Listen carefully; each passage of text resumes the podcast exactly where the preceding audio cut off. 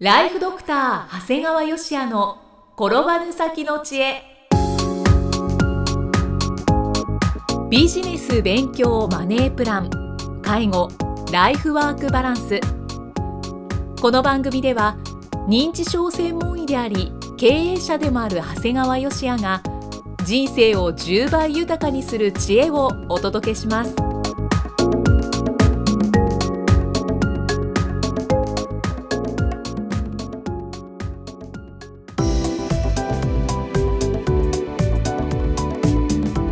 にちは、生きみえです。ライフドクター長谷川芳也の転ばぬ先の知恵。今回も始まりました。長谷川先生よろしくお願いします、お願いします。えー今回はどのようなお話でしょうか？今回はですね収穫いわゆる匂いの感覚のお話をさせていただきたいと思いますね。はい。先日ね日本アロマ協会で講演をさせていただいたんですよ。おおなんだか珍しいですね。そうですね。ただまあ僕はもともとね認知症の進行予防だとか改善には感情を刺激することが大事であるってずっと言い続けてるんだけどはい。あの匂いを感じる、えー嗅神経。嗅神経って匂いの神経っていうのは、脳幹を介することなく大脳から分岐してるから直接的に快や不快の感情を刺激するんですよね。なるほど。ですからあの収穫を刺激することが認知症を予防するとさえ言われてるんですよね。すごいですね。そうなんですね、で匂いという情報を感じる働きをしているのが、まあ、大脳辺縁系っていう脳の奥深くにある部位の収穫野というのがあるんですがはい。でその収穫野といわゆる記憶を司る海馬っていうのがこう非常に近い場所にあるんですよね。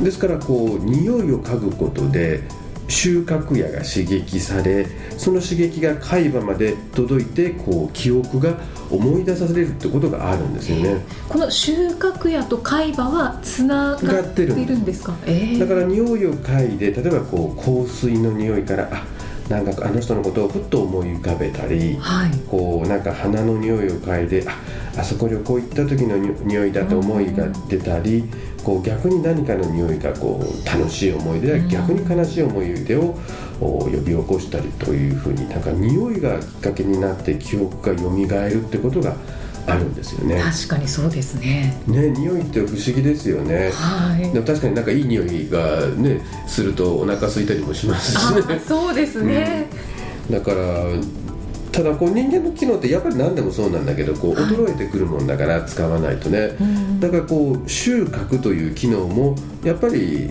意識して使わないと働きが悪くなると言われてるんですようん。ね。はい。で、まあ、使わないことによって結果的に脳に刺激もする機会も減りますからだからまあ脳のためにはね匂いを嗅ぐということはとてもいいことなんですよね。あんまり普段は意識してないですけれど。そうですね。ですからまああのちょっと意識をして収穫を働かせる機会を増やすってことはとてもいいことだと思いますね。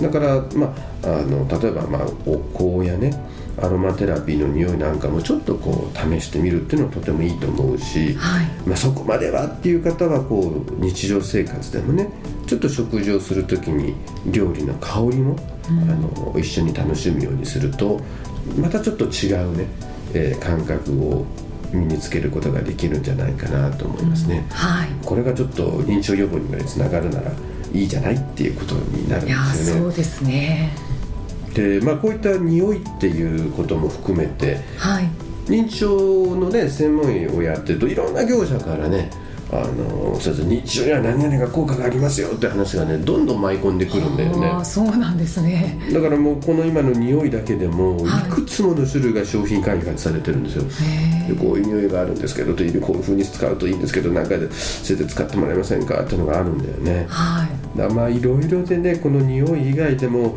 まあ、パソコン使った脳トレなんて何社から来たか分かんないし 運動だとか園芸園芸ってこう作物を作る方の園芸と、笑いの園芸なんかもうキリがないほどいろいろ来るんだよね。あーでも業者さんからしたら確かにいくらでも開発できそうですね。でただねこの中で利益が出てる業者はほとんどないんだよね。あそうなんですね。で気がついた。はい。利益が出せない業者に共通してるのはね必ず最初にね、えー当社は大学と共同研究してますって。はなんかみんな言うんだ、う んまあここだけ言う。大体大阪大学か筑波大学が多いんだけどね。あああそうなんですね。言っちゃいましたね。でこれが実はビジネスで成功しない原因なんだよね。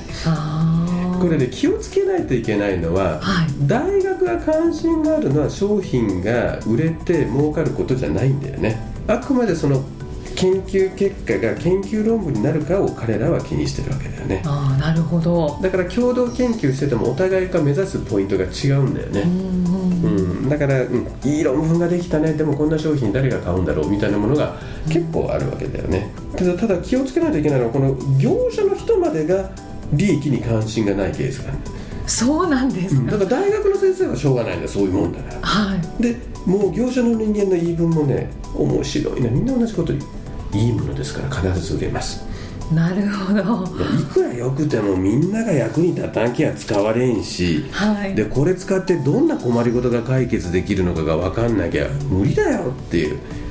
で結果ね大体そういう業者の多くっていうのはね本業が結構うまくいってたりしてうん。でその本業がうまくいってるお金を将来に向けた投資みたいな形でやってんだよね。ああそうなんですね。でもさすがに無駄な経費と人件費だけがかかって、はい。まあこれ以上本体の方も資金が出せんぜっていう時点で終わるんだよね。やっぱり利益が出てこないとこう血液が回らないもんだから結局事業が継続できないんだよね。そうですよね。で大体困ってくると中さんがうち来るんやね、あそうなんですか、もういろいろやってっけもうもう研究開発もしていろいろもう宣伝もしたけどダメだから先生なんとかお願いします。先生の意見聞かせてくださいとすっごい情熱的に面談を求める業者さんが結構多い。でそんな依頼に対してこっちはいやいいですよ。ただ相談は有料ですって答える。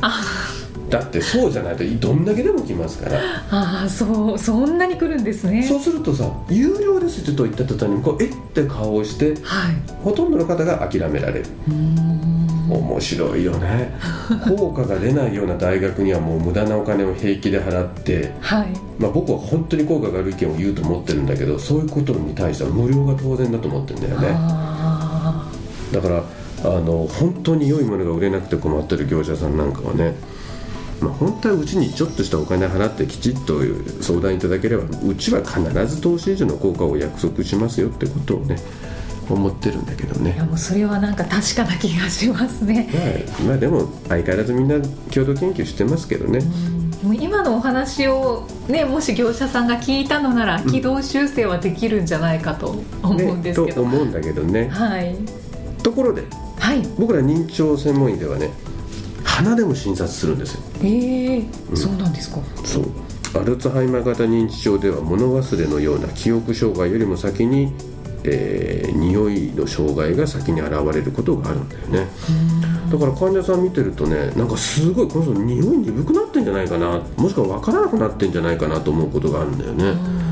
だからこう食べ物の好みも全く変わっちゃうような患者さんもいるんですよ、あそうなんですね、うん。だから今まで嫌いって言ってたものを平気で食べる方もいるんだよね。ええそんなに分からなくなってしまうんですか？うん、それ以外にもねもう患者さん自身すごい悪手を発してでも平気な姿も結構あります。以下の3つを説明しましょはい、うとにかくね1つ目風呂に入らない。あれだけ風呂好きだった人っていうのもいるのに認知症になるとなぜか風呂嫌いになります。かたくなに拒否されます。これは原因というか理由は分からないんですか？なんとなくやっぱり服を脱き着するのが億劫だとかまあ、実際狭いお風呂に入るのが怖いとかっていうのもあるみたいですね、まあ、私の患者さんでは最高2年風呂入らなかった人ええどんな匂いがするんでしょうか？結構なものです。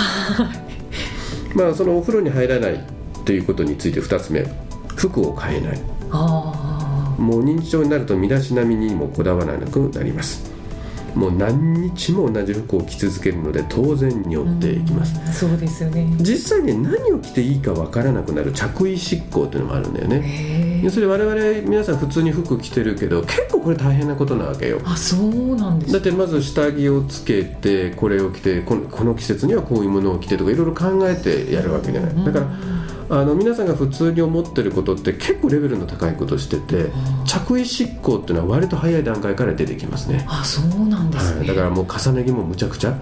セーターの上にセーターのセーターとかね、えー。うん。下着もなんで同じの何枚も着てるのとかね、うん、それが真夏になん長袖2枚とかね。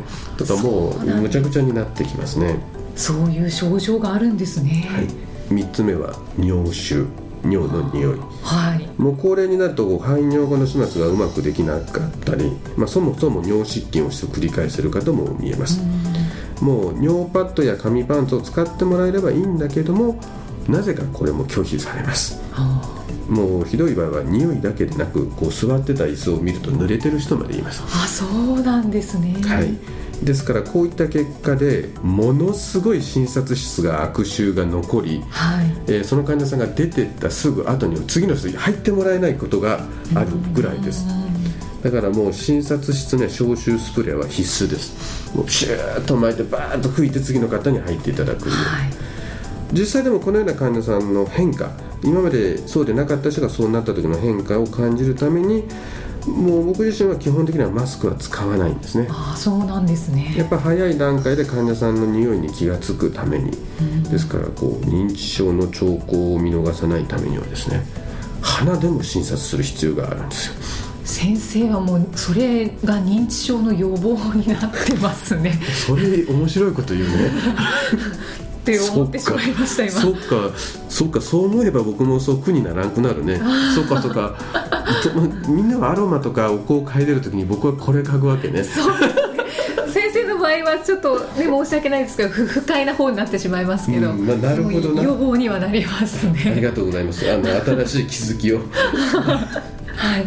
ぜひ皆さんもあのリラックス効果もいい香りは期待できると思うので、はい。ぜひ取り入れていただきたいと思います。えでは長谷川先生の有料番組ご紹介いたします。タイトルは診療より簡単。ドクターによるドクターのための正しい医療経営の勧めで長谷川先生が理事を務める医療法人ブレイングループが実践し時には笑い時には泣きながら構築した医療経営の方法を余すことなくお伝えしている番組です。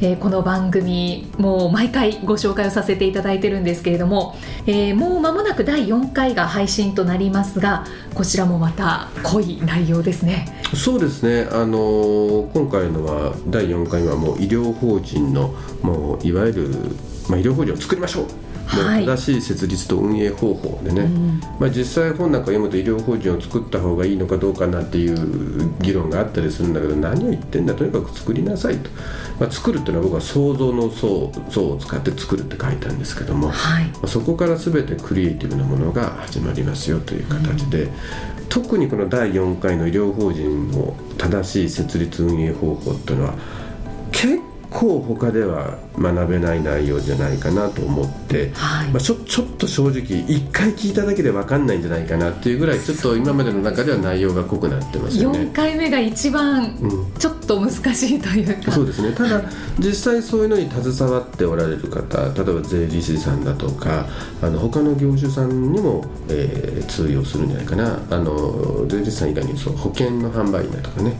そういう人なんかにもいいんじゃないかと。だから実際そういう人たちがあの登録してくださったりしてるもんですからこれはちょっと僕があの題名に医師歯科医師向けなんでつけちゃったんですけどもはい。これもう関係なく聞いてもらえるんじゃないかなと思ってます。そうですね、まあ、そういうタイトルなんですけど特に制限はないので。ないし、まあ、逆にこう最初の2回は、えー無料ですので、まあ、2回聞いてふんと思えばやめてもらえばいいし、まあ、1回聞いてもらって、えー考えていただけるとありがたいなと思いますね。はい。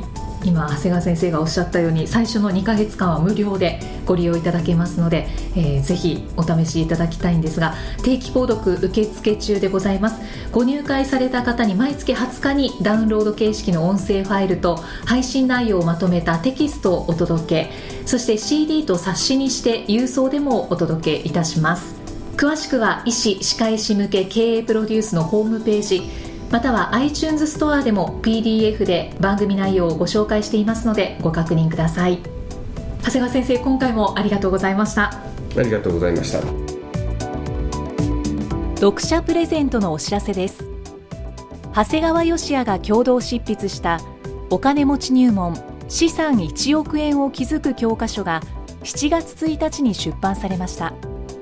エリエスブックコンサルティングの土井英二氏が責任編集何もしなくてもあなたのもとにお金を運んでくれる資産の作り方をマネーのプロ11人が総力を結集して教えてくれる。これ一冊で OK の決定版です。この本の長谷川のサイン入りを有料音声番組ドクターによるドクターのための正しい医療経営の勧めを定期購読された方先着100名様にプレゼントいたします。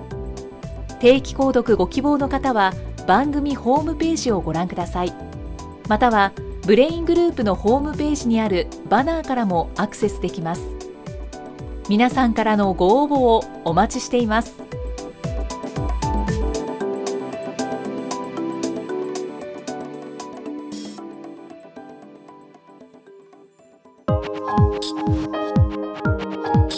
今日の放送はいかがでしたか？